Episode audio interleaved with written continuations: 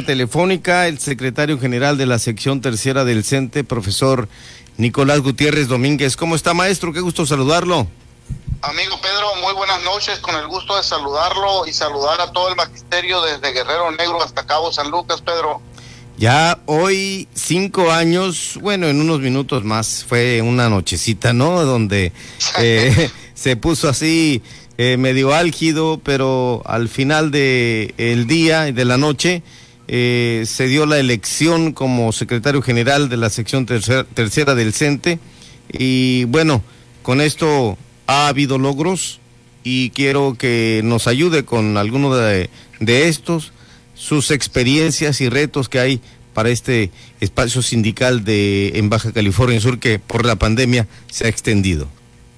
Sí, Pedro, te comento y tengo el agrado de comentarle a todos los trabajadores de la educación de Baja California Sur, pertenecientes a la sección 3, que nosotros, eh, con el apoyo de todos y cada uno de ellos, llegamos a la dirigencia, al alto honor de dirigir el sindicato más grande de, de América Latina y el sindicato más grande de aquí de Baja California Sur, con una gran responsabilidad. Eh, si recordarás, Pedro, y recordarán los trabajadores de la educación, que en el año 2015 nosotros veníamos saliendo de un proceso de movilizaciones y parálisis total del sistema educativo en Baja California Sur, que estuvo paralizado durante 60 días.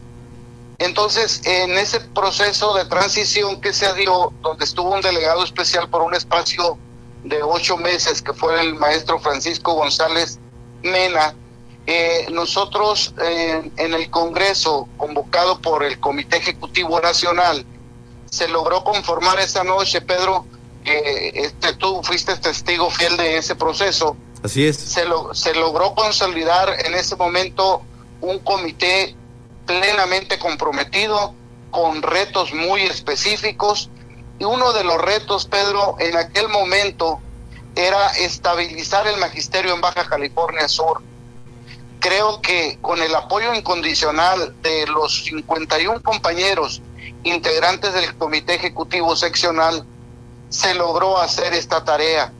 Eh, te comento entre líneas, Pedro, que lamentablemente tuvimos la pérdida de tres compañeros integrantes del Comité Ejecutivo Seccional en el transcurrir de estos años y uno de ellos lamentablemente fue producto de esta lamentable pandemia que tenemos de COVID-19.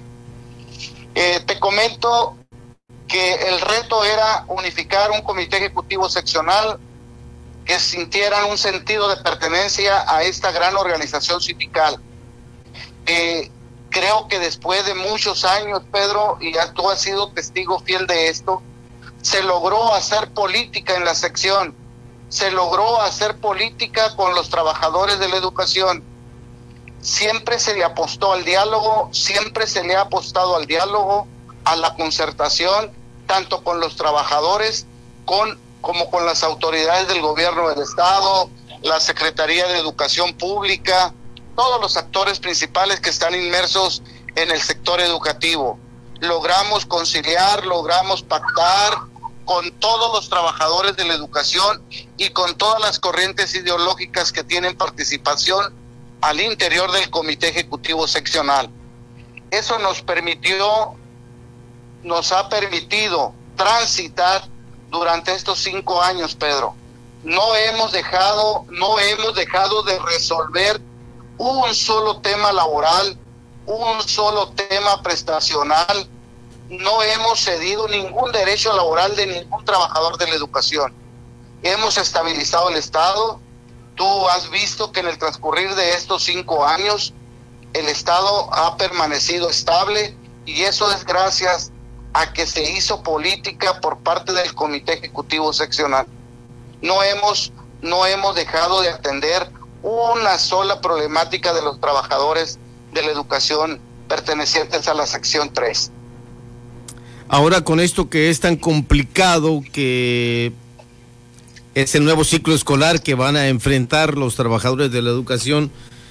Yo digo complicado porque eh, arreció lo que es el nivel de contagio de enfermos y por supuesto eh, enfermos graves hospitalizados, muchos intubados y fallecimientos por este virus en la pandemia que estamos viviendo desde el año pasado. Esto está afectando terriblemente, maestro, y no sé cuál será la decisión que tome la Secretaría de Educación Pública Federal para el inicio del nuevo ciclo escolar. Sí, mira, Pedro, te comento, han sido 15 meses de que la mayoría del personal docente se encuentra confinado desarrollando su labor educativa desde su casa. Eh, si algo, algo ha mantenido vigente el sistema educativo nacional y por lo tanto el sistema educativo en Baja California Sur, yo en todos los escenarios lo he dicho, es la dedicación y el profesionalismo de todos los docentes de Baja California Sur. Ellos se dieron a la tarea de buscar dinámicas, de buscar estrategias para no detener el proceso de enseñanza-aprendizaje de nuestros educandos, que es nuestra materia de trabajo. Ciertamente lo que tú me comentas en este momento, lamentablemente estamos sufriendo un rebrote muy, muy diferente a, a la primera etapa que tuvimos de pandemia. Ahorita no es comparado absolutamente nada con lo que está ocurriendo en el municipio de Los Cabos y en el municipio de La Paz, donde las instituciones hospitalarias eh, están casi desbordadas totalmente sin la capacidad de dar atención médica. Siento, siento que aquí el diálogo y la concertación y la plática con las autoridades educativas en Baja California Sur, yo te, me puedo jactar de que hemos protegido a la niñez, a los padres de familia y a nuestros compañeros representados que estoy hablando específicamente de los trabajadores de la educación. Yo estoy plenamente seguro que con el diálogo y la plática vamos a ver, vamos a ver la condición de pandemia, la condición de semáforo, las condiciones sanitarias para definir el inicio del ciclo escolar.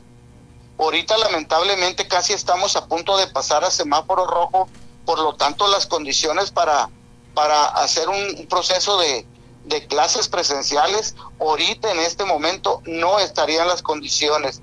Pero eso, te digo, lo hemos estado valorando, lo hemos estado platicando con el secretario de Educación Pública, donde le hemos hecho ver que en su momento tendremos que valorar, dependiendo de las condiciones sanitarias que se encuentren todos los, todos los municipios aquí en Baja California Sur, para definir la iniciación de clases presenciales o no.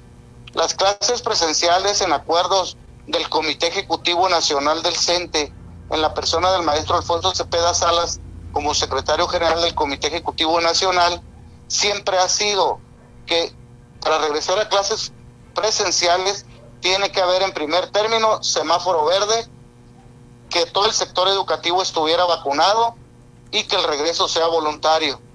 Entonces tendríamos que mínimamente cumplir con esas tres condicionantes que fueron acordadas con, con el presidente de la República para que en su momento pudiéramos iniciar, Pedro, pudiéramos iniciar clases presenciales en Baja California Sur.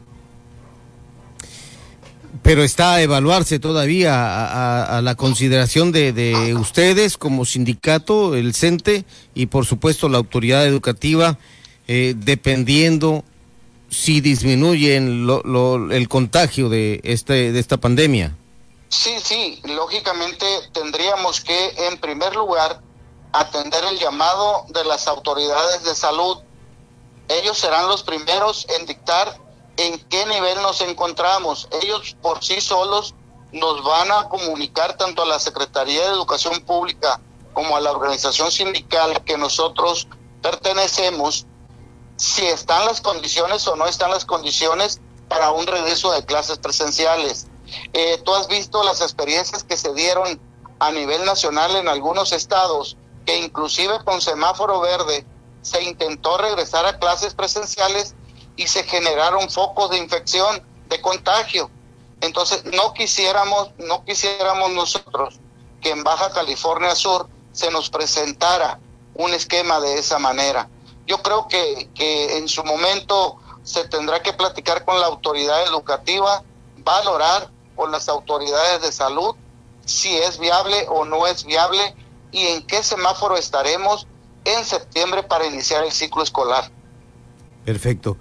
Maestro, yo le agradezco mucho que esté con nosotros con esta comunicación al ya cumplirse este día, justamente esta noche, cinco años de haber sido electo como secretario general de la sección tercera del CENTE, profesor Nicolás Gutiérrez Domínguez, y preguntarle, eh, ¿se han cumplido retos? ¿Qué más viene en esto que está por concluir o no sabemos cuándo de su gestión al frente del sindicato en la sección 3? Sí, te comento, Pedro, que nosotros este siempre somos una organización de carácter nacional. Es el Comité Ejecutivo Nacional quien en su momento y de acuerdo a las condiciones que se estén dando de salud sanitaria, de, viabilidad, son quienes emiten la convocatoria. Nosotros estatutariamente hemos cumplido con el tiempo para el cual fuimos electos. Se nos dio una prórroga de mandato por conciliación y arbitraje federal en lo que transcurría la pandemia. Nosotros y todo el comité ejecutivo seccional estamos a las indicaciones que pueda generar el comité ejecutivo nacional. Nosotros consideramos que las condiciones están en Baja California Sur, donde inéditamente tendrán que elegir al próximo comité ejecutivo seccional por voto universal cada uno de los trabajadores de la educación, de los 18.500 trabajadores de la educación, entre jubilados y activos, tendrán que emitir su voto directo.